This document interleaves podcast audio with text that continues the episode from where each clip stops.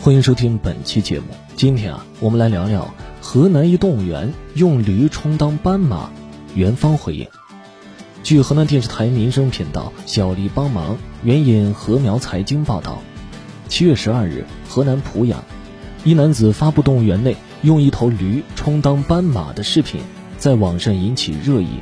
网友戏称动物园指驴为斑马。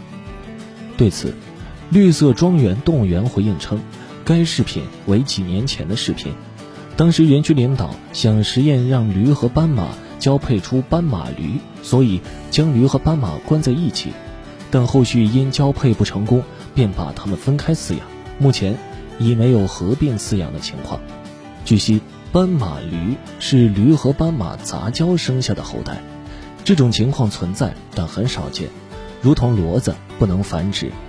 不过，也有业内人士表示，通常不会将同科不同属的动物关在一起，以免出现杂交现象，人为导致斑马和驴交配产子，对种群的保育是不利的，也不提倡。